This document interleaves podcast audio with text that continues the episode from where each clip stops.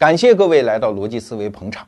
在现代社会，我们谈论任何公共话题，本质上都是一个总话题的分支。这个话题叫怎样达成繁荣。你可别觉得繁荣是一个纯粹的经济学话题啊，不是，它是一个总结果。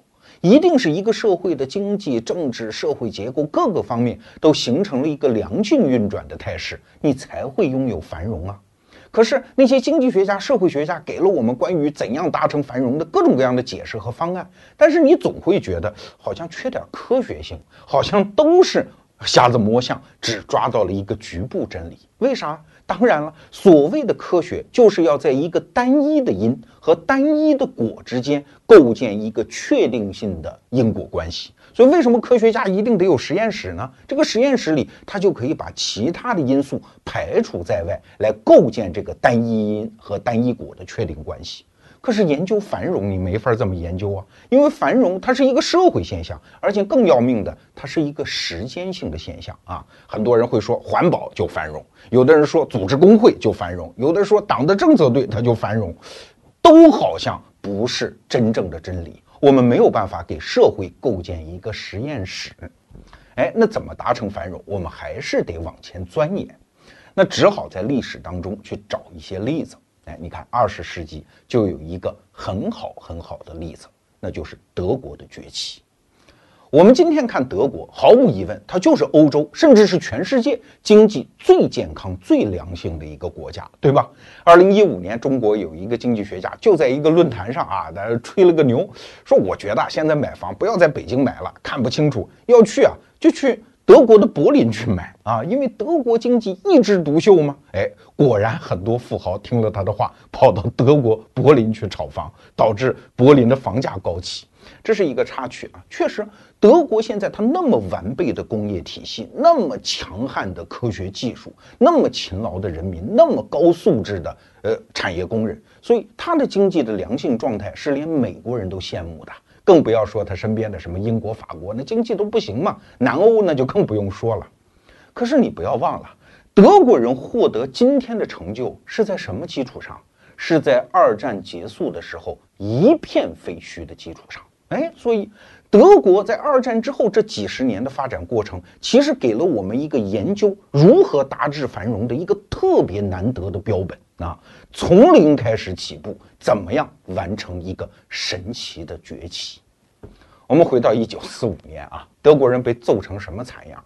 虽然第一次世界大战和第二次世界大战德国人都打败了，但是这两种败可不是一回事儿。你想，第一次世界大战德国人虽然也投降，也举了白旗儿，但是在什么情况下举的？就是前线部队还在对峙的时候，德国人就已经投降了。而前线在哪儿？是在法国境内，德国本土基本上毫发未伤。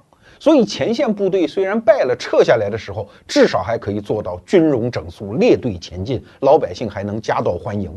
可是第二次世界大战最后，德国的下场是什么都没有了，因为德国是坚持到了打完最后一颗子弹才投降的嘛。那你这个时候，整个国家已经变成了一片废墟，尤其是西德的那些工业区，比如说最著名的鲁尔区，这个时候就是一片连绵几十公里的废墟啊。当时英国人测算了一下，哈，说柏林太讨厌了。这个时候哪还有什么柏林呢？就是一片建筑垃圾。如果按照现在的清理速度，大概需要三十年才能把它清理光。现在你到德国去搞什么自驾游啊？城市没有什么可看的，因为都是二战之后新建的城市。大概唯一的例外就是科隆大教堂，剩下德国的美景都在乡村。城市在二战期间已经基本毁光了。而且你要想。当时德国的占领军，也就是英法美苏，他们恨德国人恨成什么样？因为他们也是惨胜啊，基本上国家除了美国都打完了才赢得这次胜利。所以当时德国的占领军有两条政策啊，就是刚开始的时候，第一条就是我们除了紧急的军事需要之外，不得启动任何旨在恢复德国经济的步骤。第二条，德国人将永久被当作一个战败国，而不是一个被解放的国家来对待啊！就说白了，我弄死你就那个心情。而德国人民呢，这个时候最要命的已经不是什么重建国家、恢复生产，那个都不重要，唯一重要的事情就是所有德国人吃饱肚子。可是就这一条都难办得很。为啥？两个原因。第一，当时德国的经济格局就是西边是工业区，东边是农业区，所以东德当时有一个外号叫“德国人的面包篮子”。可是苏联人占领了东德，一粒粮食都不会让它流转到西德来啊！而且英国人那个日子也不好过呀。我看过一个材料啊，说二战后期有一个英国人在街上走，哎，突然觉得哪儿有臭味儿，一回头看，哦，是一个商店，商店的窗台上。搁着一堆死乌鸦，然后他跑过去一看，哦，这个商店只有死乌鸦可以卖。英国人吃的是这个，能让你德国人吃好了吗？所以啊，你看我们现在一个成年人大概维持自己一天的生生产活动啊，需要两千四百大卡的热量。可是，一九四五年德国战败的时候，他们通过配给制能够分给每个德国成年人的热量还不足一千大卡。一千大卡是什么概念啊？现在我们中国街上卖的很多减肥食品，就是你今天除了这个什么都不能吃。这种减肥食品一天都不止一千大卡。所以，一九四五年的时候，全境德国人民吃的都是减肥食品啊。当然，你说有没有粮食呢？有，在哪儿？再想想啊，就是德国的那帮农民。因为你想，原因也很简单，德国乡下的农民他本来受轰炸的损失就比较小啊，而且这个时候什么值钱？什么手表、珠宝、古董，一切不值钱，只有土豆、面包和香肠值钱，而这些物资全部掌握在农民手里，所以当时城里人一箱子一箱子、一包袱一包袱的往乡下去送啊，自己家里什么手表啊、照相机这些东西。那这个时候，德国农民就赚到了，家里铺的是波斯地毯，大衣柜里面搁的是皮毛大衣。但是德国是一个工业国，主要人口都在城市啊，城市商店的货架上是空空如也。这是一九四五年的情况。但是啊，仅仅五年之后，到一九五零年的时候，德国经济居然已经开始起飞，吃喝已经不是问题，德国人还能隔三差五下个馆子嘞。你这个时候再看对岸的英国，他们还在搞经济管制，甚至食品还在配给制啊。那英国人就纳闷啊，他们的很多报纸的社论就讲：哎，到底谁打赢了第二次世界大战？怎么我们现在还这么惨呢？你想，英国人是不服啊。一九四零年的时候，丘吉尔首相为了动员英国人抵抗纳粹，发表了那个著名的演讲嘛，说我现在没什么能给你们的，除了热血、辛劳、眼泪和汗水。我们英国人靠这四样东西可以打败德国人，可是怎么打败之后，到一九五零年的时候，我们现在能拥有的仍然只是热血、辛劳、眼泪和汗水嘞？那吃的东西在哪儿嘞？所以难怪英国人不服啊！哎，那在这五年间，德国到底发生了什么呢？哎，我们还是回到一九四五年。刚才讲什么都没有，对吧？但是有一个地方有东西，哪儿啊？就是占领军的那个军人合作社啊。毕竟占领军啊，我们在这儿吃苦耐劳，在生死的第一线，那国内的物资供应对这帮军人是充足的。但是军人也不傻呀，尤其是美国军人啊，因为美国人嘛是一个商业的国度，一看也还德国人为了找一口吃的，什么都可以付。而现在我们军人那个合作社里面供应的很多食品呐、咖啡呀、巧克力呀、面包啊，几乎是无限量供给，都可以买卖，那就倒出来卖给德国人喽，我们赚一点差价喽。那德国人这时候有什么呢？虽然他们手里货币是不值钱了，那是希特勒发行的老的帝国马克，但是因为到处都是废墟啊，我们可以去扒呀，这儿扒出一古董，那儿扒出一手表，对吧？这个能跑到美国人的军人合作社那儿。去换东西，而且美国军人这个时候发现一个漏洞啊，当时啊有一个军邮系统，什么意思？就是给军人做的邮政快递系统，这个系统对军人是免费的。那美国人嘛，做生意的头脑都发达，给老家写信说寄东西来，咖啡、香烟、面包、罐头，什么都要啊，然后我卖给德国人赚笔钱，将来回美国。所以军邮系统是差点崩溃啊！从美国本土寄到德国前线的东西，不是什么急需的日用品，而是大捆大捆的香烟。美国占领军当局就觉得这也太不像话了，以后香烟不准寄啊！美国大兵就开始倒腾什么肥皂啊、罐头啊，反正德国人什么都要。这个阶段的美国大兵在德国可爽了，一点点东西，只要是能吃的、能用的。都可以从德国人手里换宝贝，什么手表、照相机，甚至是跟德国女人睡一夜。美国大兵爱看这个吗？那时间一长，占领军当局就觉得老脸无光啊。我们在纽伦堡审判德国战犯，其中一个罪名就是掠夺其他国家人民，而现在我们的子弟兵在德国干着一模一样的事情，这脸上也挂不住嘛。那怎么办呢？美国人因为他是市场经济国家，他们心知肚明，这种黑市靠禁是根本禁不住的。但是美国人有一个传统智慧啊，就是我打不过你，我可以加入你嘛。黑市不是猖獗吗？我们干脆开门做生意算了。所以在法兰克福，美军的占领军总部啊，干脆把军人合作社就光明正大的开始做起生意来了，雇一些德国当地人啊，说你给德国人送来的宝贝给估价，比如说一件毛皮大衣，几张购物券，你拿到购物券之后，到美国大兵那儿去买东西啊。这个时候，美国的很多随军家属可就爽了，各种各样的好东西，大捆大捆的往美国搬。哎，这就是德国在战后市场经济起步的第一站。你会觉得很奇怪啊，为什么要开这种购物票呢？那钱在哪儿呢？对呀，当时是德国市场上流行的还是希特勒当时发行的帝国马克，已经不值钱了，贬值到什么程度？买一条香烟啊，大概需要两万三千马克，对吧？那已经跟废纸一样。当时啊，英法美苏四国占领军其实也发行过一种纸币，叫占领区马克。但这种纸币为什么没有用起来呢？是因为美国人太缺心眼儿吗？美国人负责这个纸币的印刷设计啊，当时他就制了两块板子，自己留了一块，给了苏联人一块，因为大家占领区不一样嘛，各赢各的嘛，各管各的，反正是一种临时性的货币。但是他没想到苏联人没底线啊！你看，美国人在自己的占领区发行这种占领区马克，跟美元是一比十的自由兑换，而苏联人一看，呀还哪有这种好事儿？两块板子一模一样，印出来的钱是一样的呀，那就拿这种敞开印的纸币跑到美国人那儿去兑换美元吗？所以很短的时间里，苏联人就从美国人手里偷了大概是三亿到五亿美金，这在当时是一笔不得了的钱啊！美国人又不傻，一看见这个情况，干脆这个纸币也废纸了。所以在当时的德国就没有一种货币可以用。在市场经济当中，货币就是血液啊，只有它带动劳力啊、物资啊这些生产要素进行运转，经济才能起得来。哎。但是市场经济精彩也就精彩在这儿啊！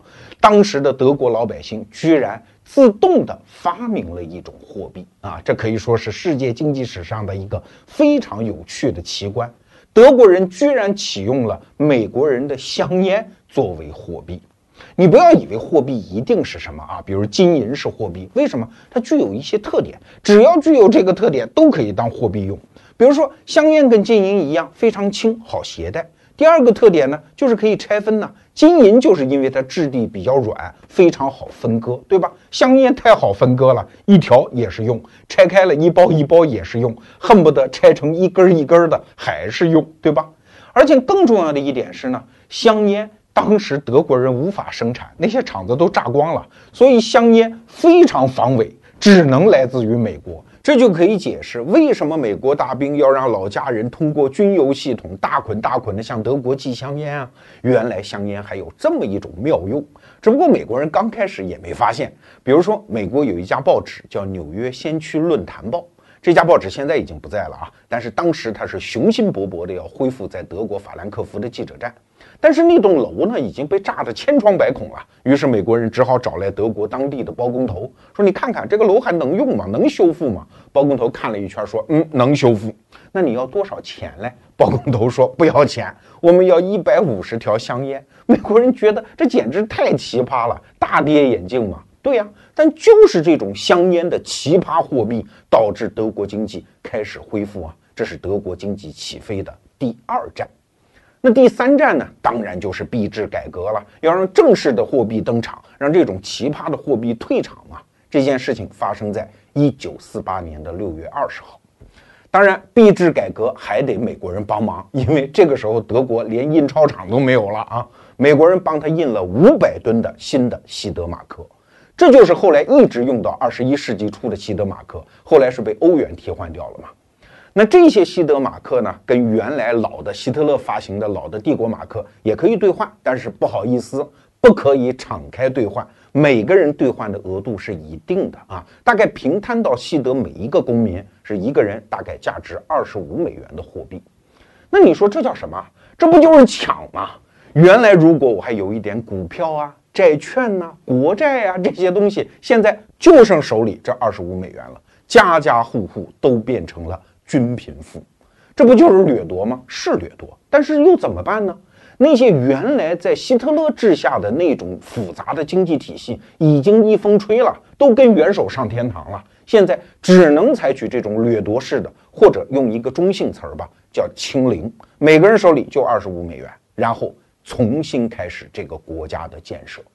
你可不要小看这价值二十五美元的新的西德马克，因为美元给它做保吗？而且可以无限量的自由兑换吗？所以它的信用其实是非常好的。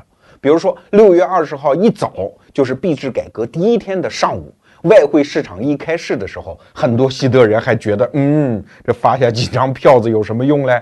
不保险，还是赶紧兑换成美元。所以当天早上，西德马克不值钱，四十五马克兑换一美元。但是就到当天晚上的时候，很多德国人已经回过味儿来了，这个东西信用还可以啊，于是当天就暴涨了四倍多。到当天晚上闭市的时候，已经是十个马克兑换一个美金。随后的几周里面，大概这个比价就在十到十五之间进行波动。到一九四九年的时候，西德马克已经涨到了六马克兑换一个美金；到上个世纪七十年代的时候，已经涨到了二点五马克兑换一个美金。西德马克是那个时代最为坚挺的市场货币啊。那有了这么好的货币之后，整个市场突然就翻脸了，是往好的方向翻脸。六月二十号币制改革第二天，德国人发现，哎，商店里怎么有东西了？原来空空如也，现在货架上摆满了各种食品和日用品。你想想看，可以理解吗？囤积居奇，我们过去都以为是奸商干的，其实，在不安全的时代，每个人都在干这件事情。因为票子不值钱，而东西非常难搞，所以搞到一点东西，大家都刨一坑给它埋在里头。现在一看，票子已经值钱了，那我还要这些东西干嘛呢？随时可以挣，随时可以买嘛，所以都拿出来让他去变现啊！我们要票子，于是市场就马上启动了。这个过程当中还发生了一件很有趣的事情啊。在德国法兰克福的火车站，有一个乡下妇女提了两篮子鸡蛋啊，到城市里来卖，兴高采烈地进了城。结果很多德国妇女非常气愤呐，围着她就问：上个礼拜你这些鸡蛋在哪里？上上个礼拜这些鸡蛋在哪里啊？你这个奸商！于是把鸡蛋抓起来砸了他一身，刮了一身的鸡蛋黄。当然了，这只是在特定阶段民众情绪的一个反应，但是以此为起点，西德经济就开始进入到一个上升的通道啊。在这个阶段，其实欧洲所有的大国只要参加了第二次世界大战，大家的状况是差不多的，谁也别说谁是战胜国，谁是战败国，大家都是摇摇晃晃从血泊当中站起身子来，大家面对的任务都一样，都是把国家的经济体系从战时状态切换到正常状态啊。那从一九四八年六月二十号，西德搞了币制改革之后，西德人就开始玩出了自己的特点，而这些特点有一些要素是只有德国人有，英国、法国都没有啊。这走出了德国特色的市场经济道路。在这儿，我们主要给大家讲两点。第一点呢，就是这个时候在德国二战之后刚开始那个阶段，他拥有一个特别好的经济上的领导人，这个人叫艾哈德。我们不是在片面强调个人对历史的作用啊，但是确实就是这样，在特定的时候出现了特定的人，他做了特定的事儿，有的时候对一个民族的贡献，他就是不可替代的。这个艾哈德啊，还不是一个普通的什么行政官员，他其实是一个经济学家，是一个地地道道的学者啊。他隶属于当时德国的叫朝圣山学派。哎，很多学过经济学的人一听这个词儿，恨不得马上起立要立正，因为朝圣山学派实在太了不起了。很多经济学大师，我们现在耳熟能详的什么米瑟斯啊、哈耶克呀、弗里德曼呀，都是这个学会的成员。而且他还了不起在哪儿？就是德国这个国家，你可千万别小看它，它有那么丰厚的思想文化传统。你别觉得二战期间希特勒就一人一言九鼎，其实上上下下很多明白人都知道这一套是搞不下去的。你看二战后期不还有德国人组织要刺杀希特勒，只不过没有成功。哎，但是学者有学者的方法，他们要比枪比炮比打架，他肯定搞不过希特勒。但是这帮经济学家，他们知道这一套肯定搞不下去，希特勒迟早要完蛋。我们现在就要提前研究啊，希特勒完蛋之后，我们怎样重建这个国家？所以朝圣山学会在二战期间，它其实是带有强烈的学术色彩的一个地下反抗组织。那它的总部在哪儿呢？是在德国的弗莱堡大学。很多这个大学的教职员工成为第一期的朝圣山学会的核心骨干，后来加入了很多经济学家。这个艾哈德就属于这个朝圣山学会。那他们研究来研究去的方案，其实今天看也很简单，就是一定要坚定地搞自由市场经济。而在二战后刚刚结束那段时间。包括美国人在内啊，更不要说什么英国人、法国人，他们的思路还都停留在战时经济。那是什么概念？就是物资不够嘛，不够怎么办？一定要进行管制嘛，只有管制才能把如此稀少的物资尽可能分配均匀。但是到了一九四八年的时候，德国经济的实际管理人，也就是我们前面讲的艾哈德教授，他才不相信管制这一套呢。因为朝圣山学会的研究成果已经表明，只有自由市场经济能够拯救德国这样的国家。你看他性子多急啊！六月二十号搞的币制改革，也就十几天之后，他就跑到广播电台做了一个针对全国人民的广播讲话。艾哈德说：“就在几个小时前，我在我的办公室里已经把管制德国经济的几百条法案全部扔到了废纸篓里。什么工资管制、商品管制、价格管制，从此都不存在了。一个自由交易的时代来临了，大家玩命挣钱去吧。”你想这套做法在当时看来多么的激进呢？英国和法国人的战时经济管制也要到好几年之后才取消，即使是来自于自由市场经济国家的美国人都觉得看不下去。当时美国占领军有一个上校军官跑去就跟艾哈德讲说：“现在东西物资都不够啊，你怎么能放松管制呢？”艾哈德说：“我纠正你一个词儿，我可不是放松管制，我是彻底的取消管制。德国经济只能有一盏信号灯。”那就是坚挺的货币，只要有钱在，大家都相信这个钱，你放心，德国人民一定会焕发自己的积极性和创造性，去玩命挣钱，德国经济就有希望。不信你等着看，那等着看能看到什么呢？跟第一阶段当然就是物价飞涨。七月七号做的这个讲话，到一九四八年的冬天的时候。这光鸡蛋价格就涨了一倍，整个四九年物价都在上涨啊！因为原来物价是用行政命令强行压制住的嘛，物价当然在涨了。那很多工人，尤其在失业的时候，他们当然就觉得自己的日子过不下去嘛。于是，在德国鲁尔区，一九四九年还爆发了一次大罢工。那工人打出来的标语也是杀气腾腾的，什么“吊死艾哈德”这样的话也都喊出来了。但是艾哈德不为所动，但是他也不是什么都不干啊。不是说物资缺少吗？那好，把进口关税完全降下来，让外国的物资涌进来，这不就可以了吗？哎，很多左派知识分子又在喊，一方面喊一定要恢复管制啊，要照顾民生啊，一方面又喊不能降低关税啊，一定要保护民族工业啊。这种左派知识分子，我们今天在中国也经常见得到啊。艾哈德根本就不管，就坚持，而且许诺，一旦挺过了1949年的冬天，到1950年的春天的时候。日子一定会好起来，物价一定会降下来。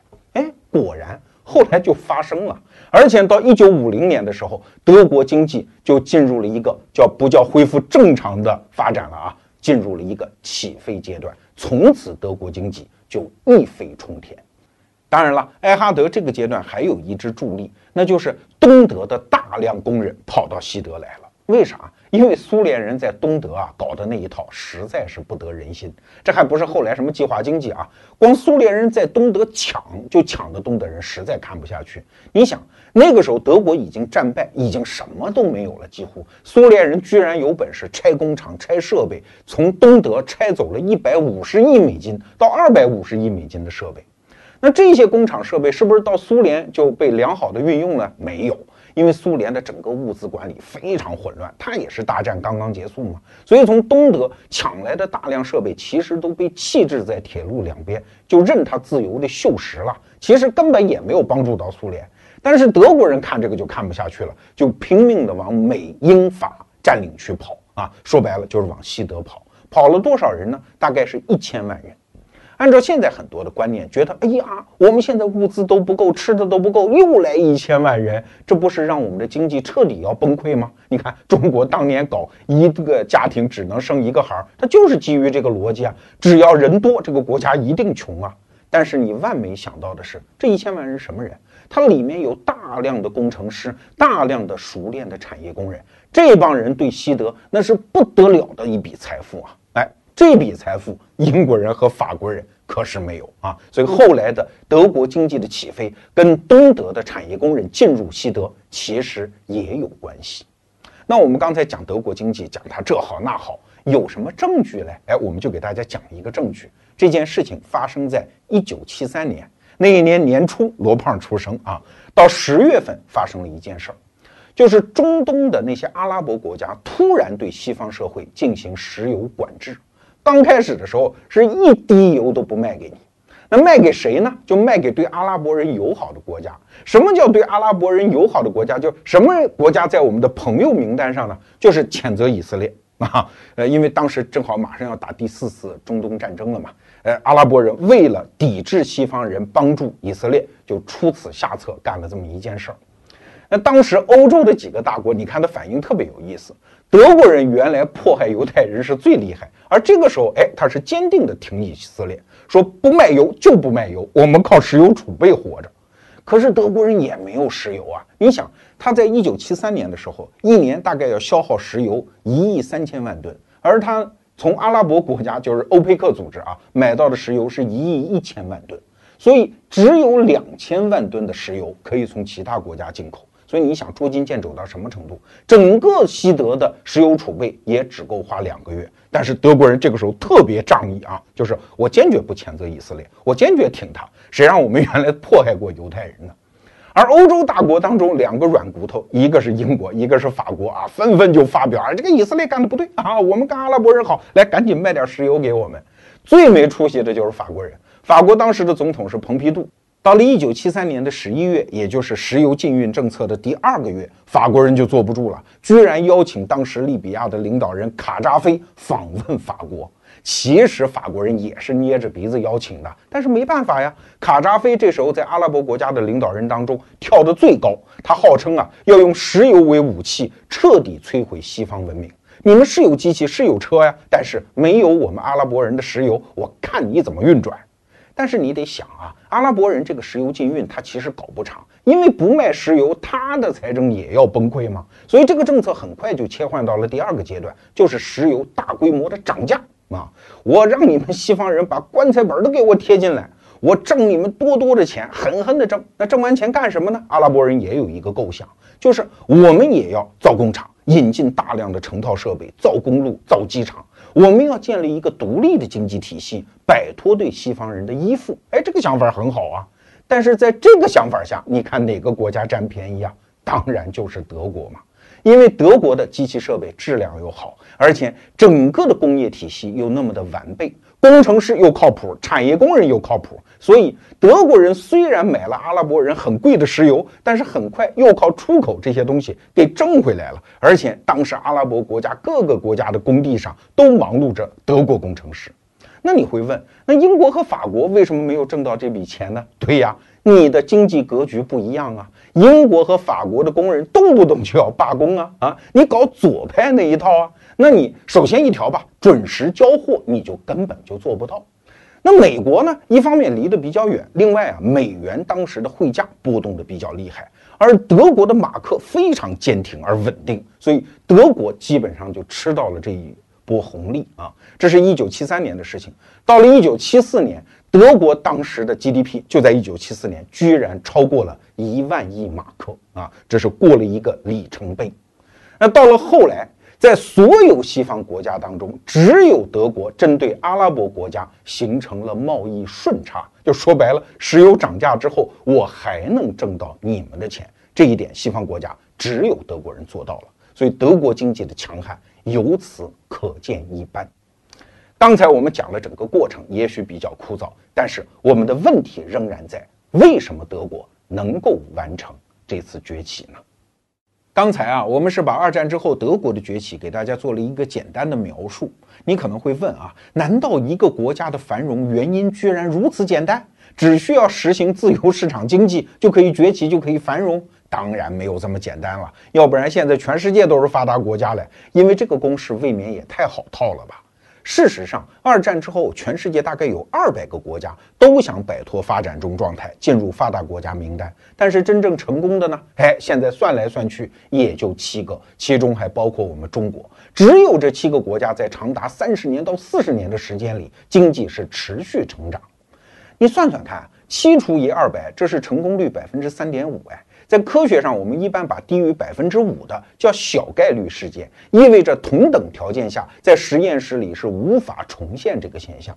所以，我们看那些表面上的理由，什么自由市场经济呀，包括美国人贩卖的那个民主的政治制度啊，其实都没有办法解释德国的崛起啊。所以，如果我们想搞清楚一个现代化条件下的国家如何达成繁荣，我们还得继续观察德国崛起这只小白鼠。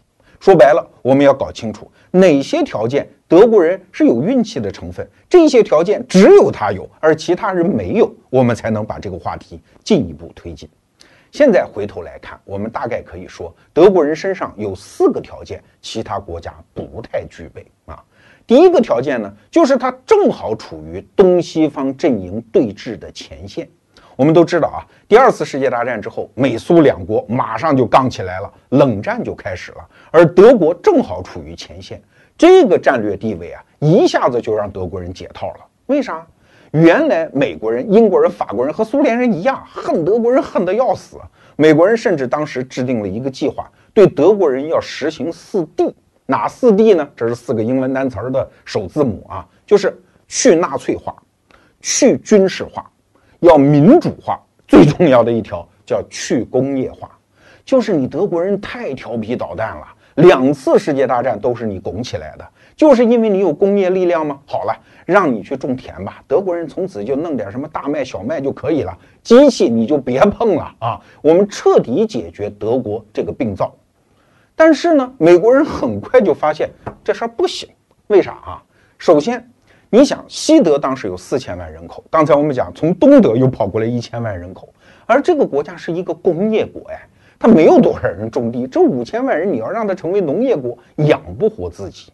第二个原因呢，当时欧洲也是满目疮痍，英国人、法国人也不够吃，也没东西用。现在放着几千万德国产业工人，哎，这么一大笔人才财富，你就搁那不动，大家都看不下去嘛，让德国人干活，干活就是工业化嘛。而更重要的一点是什么？德国人很迅速地摆脱了非军事化。为啥？你想，当美国人和苏联人对峙起来之后，他发现他其他几个盟友靠不上啊。英国人的主要力量是在海上，法国人打仗本来就不行，跟苏联人作战最有经验的就是德国人，不重新武装德国根本就不可能啊。所以美国人很快就转弯子，说行，德国接着工业化。而且德国人运气还好在哪儿呢？就是美国派驻在德国的占领军的司令官，这个人叫克莱。克莱是个什么人？他虽然也是军人，但是他在军人当中干的又是非常特殊的一行。他是个工兵啊，就专门造工程的啊，呃，逢山开路，遇水叠桥，是这么个将军。你想，工兵的思维和其他将军的思维就不一样，他是建设性，他不是破坏性。所以克莱司令官到德国之后，他就拼命搞建设，比如说他马上就疏浚了整个莱茵河。这给后来德国工业的崛起也创造了一些基础条件啊，所以所有这些因素都导致德国迅速的摆脱了一个战败国的地位啊，德国人摆脱了全世界二等公民的地位，迅速开始了工业化。这是德国人第一点走运的地方。还有第二点呢，德国人身上还具备其他国家不具备的因素，那就是它是一个工业国嘛。虽然有人说啊，一九四五年的时候，德国经济已经回到了三十年战争之后的状态。啥叫三十年战争啊？是十七世纪早年在德国打的一场宗教战争，那次打的也惨呐，死了百分之六十的人，整个欧洲中部已经是一片蛮荒。但是那个时候的德国还没有统一，而且是一个农业国，哎，这跟二战之后的德国怎么比呢？虽然静态的经济数据可能是一样的，这个差别真的叫天差地别。我们打一个比方啊，一个拳王现在受了重伤，躺在床上啊，流血不止。任何一个普通人上去三拳两脚就能给他弄死。但是你别让他缓过劲儿来，缓过来之后，他的胳膊还是比你粗，他的脑子里还是拳击的技巧和大赛的经验，他仍然知道怎么样咬牙度过难关，重新拿回拳王宝座。而一个普通人想变成拳王，那是多么的难呐！那个时候，一九四五年的德国人虽然。公路、桥梁、工厂、机器全都没了，但是很多东西是保留下来的，比如说经营一个企业的经验，还有几百万的工程师、上千万的熟练的产业工人、上下游产业的分工、人们之间交易的那个信任度，以及对于德国这个国家的总体的认同，这些在脑子里的东西全部都保留下来了，这才是促成经济起飞的真正的财富啊！这是第二点。那第三点呢？哎，这个说的就有点深了啊。德国当时啊，流传着一个词儿，这在德语当中我也发不出那个音啊。翻译成现代汉语呢，大概意思就是“老子不干”，带有一种粗鲁的拒绝的意味。其实啊，就是一种政治上的幻灭感和疲惫感。谁他妈都别再拿那些大词儿来忽悠我。你想，在二战之前和二战期间，德国人让希特勒忽悠成啥样了？希特勒可是许诺给大家一个千年的德意志帝国啊，那是一个多么美妙的前景啊！但是好话说尽，坏事做绝。我们信了你希特勒，最后得到的是什么？是天上的炸弹，是地上的占领军，是满地的尸体，以及我空空如也的肚子。我现在傻吗？我还信你们这一套？谁都别拿大词儿来忽悠我！哎，你看上了年纪的中国人都还记得。几十年前，林彪死了之后，很多中国人也有一样的政治幻灭感。你再拿大词儿去忽悠他，他那个亢奋劲儿啊就没有了。那你说这种政治幻灭是好事儿还是坏事儿呢？如果从国家繁荣、经济崛起这个角度来看，他没准就是好事儿。为啥？因为这个时候他就比较容易听得进那些比较理性和务实的话。你看，改革开放刚开始的时候，不是讲什么实践是检验真理的唯一标准？小平同志讲白猫黑猫，抓得住老鼠就是好猫，摸着石头过河等等。哎，这在政治亢奋时期，这个简直就是政治不正确嘛！哎，但是这个时候中国人民就比较听得下去这句话。德国人当年也一样啊！你想，第一次世界大战结束的时候，德国人那输的叫不服。因为我们的军队还在前线对峙啊，甚至就在投降前夕还打过几个漂亮的反击战呀。哎，怎么突然就投降呢？所以全民都有一个意识，说我们这次败是因为背后有人捅刀子啊。左派说右派捅刀子，右派说左派捅刀子。你要是看希特勒当年的演讲，到处充满了这样的词儿。所以在德国那个阶段，就是第一次和第二次世界大战期间，那个政府叫魏玛政府，那真叫是难呀，到处都是想夺权的，大家都想占领政治口号的某个制高点，什么保皇党人、社会主义者、什么无政府主义者、纳粹党人都在喊大词儿，而且很多人信呢。那最后谁能赢呢？一定是一个最能说大词儿，而且有强烈的行动能力的人最后赢，这个人就是希特勒啊。但是第二次世界大战打完之后，德国人这回输的是心服口服啊，再也没有任何政治上的幻想了，什么复杂的政治党派斗争也没有了，甚至你想搞个示威游行，那到处都是废墟，连个街道都没有了，算了，政治上就不折腾了。刚开始啊，美国占领军还在防着啊，说我们这个弄这德国，德国是一个纳粹主义猖獗的国家，一定会有人带有这样的意识形态，万一搞地下斗争呢，把我们的那个占领军的战士啊给摸了哨了，可怎么办呀？所以美国启动了大量的反间谍机构来侦查，看看有没有地下党。结果没有啊，英法美的占领军没有一例说被当地德国老百姓给弄死的例子，这就说明德国人彻底服了。彻底在政治上幻灭了，那你说这种幻灭是不是好事儿？就是大家一门心思就是填饱自己的肚子，玩命的挣钱。所以啊，在经济学上有这么一个话题啊，就是战争对经济到底有没有好处？哎，很多例子都证明有好处。但是有些二把刀的经济学家，他就会跟你讲，这叫破窗理论呐，对吧？把很多东西打掉，就会出现大量的需求啊，有需求自然经济就起来，这叫胡扯，就是一点经济学理论都不懂。但是战争为什么在有些程度上可以辅助经济的发展呢？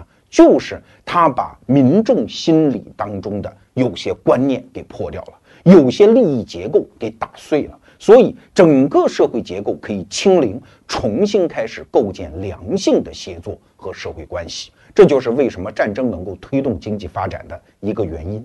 你看，二战之后，德国马上面临一次民主大选，当时两个党派，一个是社会民主党人，这个人领导人啊叫舒马赫，他讲的就是左派那一套；还有一个右派，就是基督教民主联盟的领导人叫阿登纳。我们现在当然都知道了，阿登纳是当选二战之后德国的第一任总统，但是当时不是这样。当时很多人都知道舒马赫肯定当选，为什么？首先，社会民主党人的那一套呃主张，什么搞计划经济啊，啊搞大政府啊，然后遏制资本呐，对老百姓好啊，那一套东西它还是有思想市场的。更何况还有一个原因，就是英国这个时候也是一个工党政府，是一个左派政府。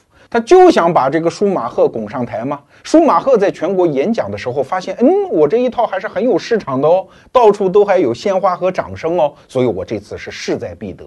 但是他万没想到，德国人民把鲜花和掌声是给了他，但是把选票给了右派阿登纳。阿登纳领导的那个基督教民主联盟，他才不跟老百姓讲什么自由市场经济好啊！朝圣山学会的学者是怎么论证的？他讲了一个非常简单的政治口号，四个字儿叫“肚子政治”。我们能不能先吃饱再谈其他呀？我们先得有钱花，好不好？哎，这个老百姓听得懂，于是就把选票给了右派的基督教民主联盟，而这一执政就执政到今天啊。这也是德国经济今天在欧洲一枝独秀的一个深层原因。那德国经济崛起还有第四个独得之秘啊，三个字儿叫有兵在。这三个字儿啊是谁说的？是中国人说的。谁呀？晚清的最后一任摄政王载沣说的啊。那是在一九零九年，距离清朝覆灭已经剩两年了哈。在什么情况下说的呢？他跟呃这个当时的军机大臣张之洞说的。当时载沣啊和张之洞在讨论一个事儿，载沣非要干，张之洞说这事儿不能干，舆情不和，老百姓不答应。载沣说怕什么？有兵在，我手里有枪，我还怕他们吗？哎呀，张之洞就很灰心啊。出来之后讲了这么一句话：不义我这把岁数还要听此亡国之音。你一个执政者天天指着我有枪在，逼着老百姓，这还能有好吗？这一定会亡国啊！但是我们隔了一百多年回去看载沣讲的那句话，那是真理啊！有枪在这个社会就能保持稳定啊。晚清之所以灭亡，就是因为他没有枪了嘛。表面上小站练兵的那支现代化军队是你清政府的，但是它掌握在谁手里啊？掌握在袁世凯手里，不在你满族人手里。所以你的王朝会覆灭吗？我们回到一九四五年的德国，有兵在啊。这个兵是谁呀？就是美国占领军呐。德国人不用为什么安全问题或者社会动荡问题操心呐。我们前面讲，艾哈德之所以在那么大的压力下还能够坚持放开管制啊，你示威游行，包括打牌子绞死艾哈德，我也不怕。什么原因呢？有兵在啊。如果你们真的敢示威，敢闹出圈，敢颠覆现在的政治秩序，对不起，美国人，这可是刚是第二次世界大战，跟你德国人杀红了眼的。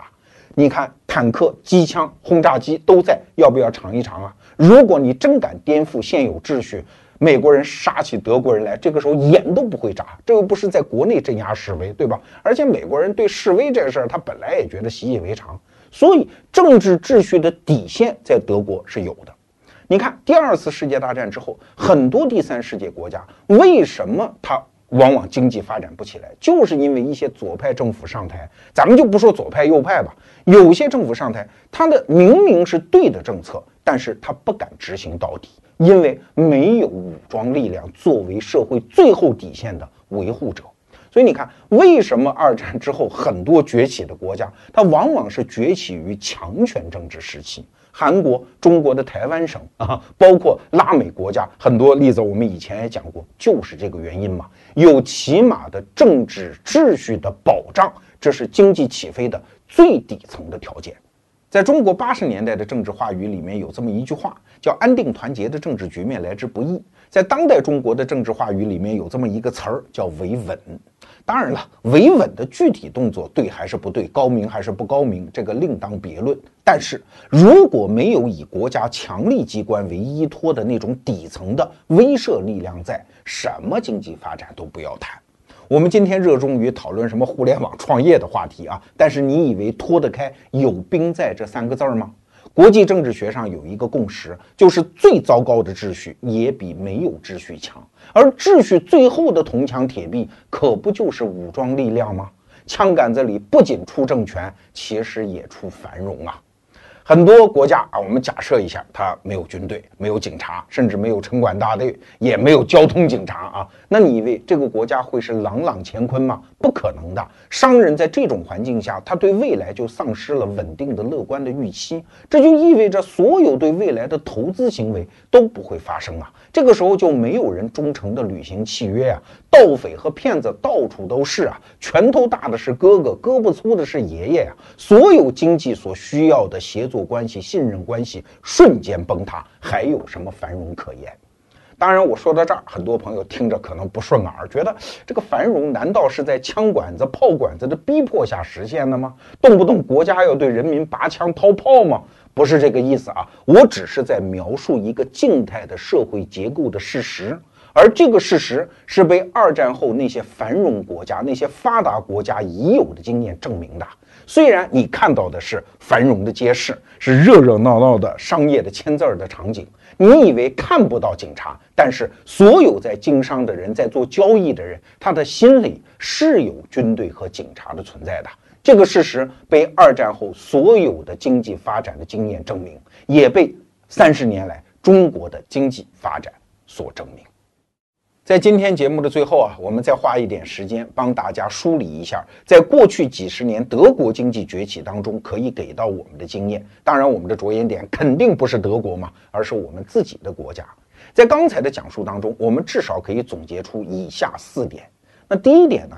就是经济发展最坚实的底座和基础是什么？是一个一个具体的人呢，而不是表面上看上去很珍贵的东西，什么资金呐、资源那些玩意儿。你看俄罗斯有的是资源吧，但是受到资源的诅咒吗？你看中东的石油国家有的是石油美元，但是它的社会发展程度又怎么样嘞？最牢靠的基础是具体一个一个的国民，以及他们在长期的协作关系当中积累出来的经验和知识，以及构建起来的协作关系嘛，这才是真正牢靠的东西。比如说有一个话题啊，说什么是城市？谁建造了城市？表面上是建筑工人，但是这叫倒因为果呀。为什么会出现城市呢？不是因为有楼，而是先有人的聚集。人为什么会聚集呢？因为我们彼此的分工越来越细密，越来越需要在一起的那个协作，于是人口密度就越来越多，最后不得不去建造摩天大楼，把它装在里面，建造公路，让他们互相之间连通，这才是城市的来历。很多人看社会现象、经济现象都会犯一个毛病，就是见物不见人，见钱不见人，人是一切经济的基础。你比如说，我们刚才讲到东德的一千万人到西德，欢迎不欢迎呢？如果明白经济的人就知道这是财富啊，对吧？而如果回到那个封闭性的社会，他就一定会觉得人口是负担。你看，为什么中国在八十年代的时候例行计划生育，而二零一五年的时候把计划生育就开始放开二胎？就是整个社会对于人的观点发生了变化呀。原来在封闭社会，人是负担；而在开放社会，人就变成了财富。这是我们可以看到的第一点。那第二点呢，就是整个社会的崛起和经济的繁荣，它会需要一种非常精巧的社会结构。我们经常听到有一派学者讲叫无政府主义，而他们觉得政府不好吗？应该小政府大社会还不过瘾，应该干脆不要政府，让民间自由的经济的呃协作啊，就是自由资本主义。这当然在理论上推演是对的，但你想，如果没有政府去帮助构建这种非常精细的社会结构，那个社会的经济协作它会处在一个非常低的水平啊。那什么叫好的精细的社会结构呢？其实标准很简单，就一条：是不是有助于激发人的积极性和创造性？比如说放开计划生育的二胎，这就叫激发人的积极性和创造性啊。而抑制像滴滴打车、Uber 这样的呃打车工具，它就叫抑制人的积极性和创造性啊。所以判断一个社会政策是好还是坏，标准也非常简单。那第三条就是我们刚才反复强调的，一个社会一定要有一个稳定的秩序，而这个秩序的底层其实就是武装力量啊，这个不用讳言，因为人的成长、学习、经验的积累，以及我们刚才讲的构建了一个精致的社会关系，它是需要时间的，是需要环境的。如果没有稳定的社会环境，一切免谈。那第四点呢，就是这个国家一定要保持一个开放的状态。请注意，这个开放既指对外开放，也指对内开放。过去几十年，我们中国人对对外开放这个概念非常熟悉，就是拼命的做生意嘛，把自己的东西卖出去，把别人的东西引进来，自己的资本要走出去，外国的资本我们也欢迎，让这个国家的经济体系在全球的经济网络当中是一个无法忽视的重要节点，这就叫对外开放。但是还有一个概念叫对内开放。什么意思啊？就是社会的上下阶层之间能够自由的流动。你要是不好好干，你就会堕落为穷人；而一个底层的人，通过自己的努力，就可以成为人上人。如果一个国家的富豪，我们往前看几十年，发现哦哟，都是屌丝嘛。你像什么马化腾、李彦宏、马云这些人，原来几十年前几乎都一文不名啊。这是一个好事儿还是坏事儿？当然是好事儿。这就证明这个社会上下阶层仍然在流动的通畅过程当中啊。所以什么是开放？开放就是这个国家处于一种非常持续的扩展状态之中，也就是说，这个国家在繁荣上升的。通道之中，怎么判断这个国家的开放啊？就是我刚才讲的两点：第一点，它能拼命的连接全世界的资源；第二点，就是上下阶层自由流通啊。那如果按照这两个标准来说，我们中国现在这个社会还基本让人满意。听懂了我刚才讲的这四条，其实就可以解释过去三十多年中国经济奇迹的原因。也基本上就能够判定未来中国经济想要奔向繁荣，我们必须满足的那些条件啊。那节目讲到最后还是卖书啊。罗胖的这套讲法，如果你觉得可以认同，那他的学术或者说知识的源头在哪里？其实就是经济学。所以逻辑思维这个节目，我们一直劝大家要读一点经济学。那现在呢，我们的微信公众号的书店里面算是凑齐了三本，我个人在阅读经验当中觉得非常重要的经济学著作，那就是这三本。第一本是全世界公认的最好的经济学入门著作，叫《一课经济学》。第二本是我个人非常佩服的经济学家薛兆丰先生写的这本《经济学通识》，他对中国当代的很多经济现象是有非常精彩的论述。那第三本呢，就比较进阶了啊，这是华人经济学家当中最负盛名的张五常先生的《经济解释》，一共是四本，我这儿只有一本。多读一点经济学，对于看懂这个世界大有帮助。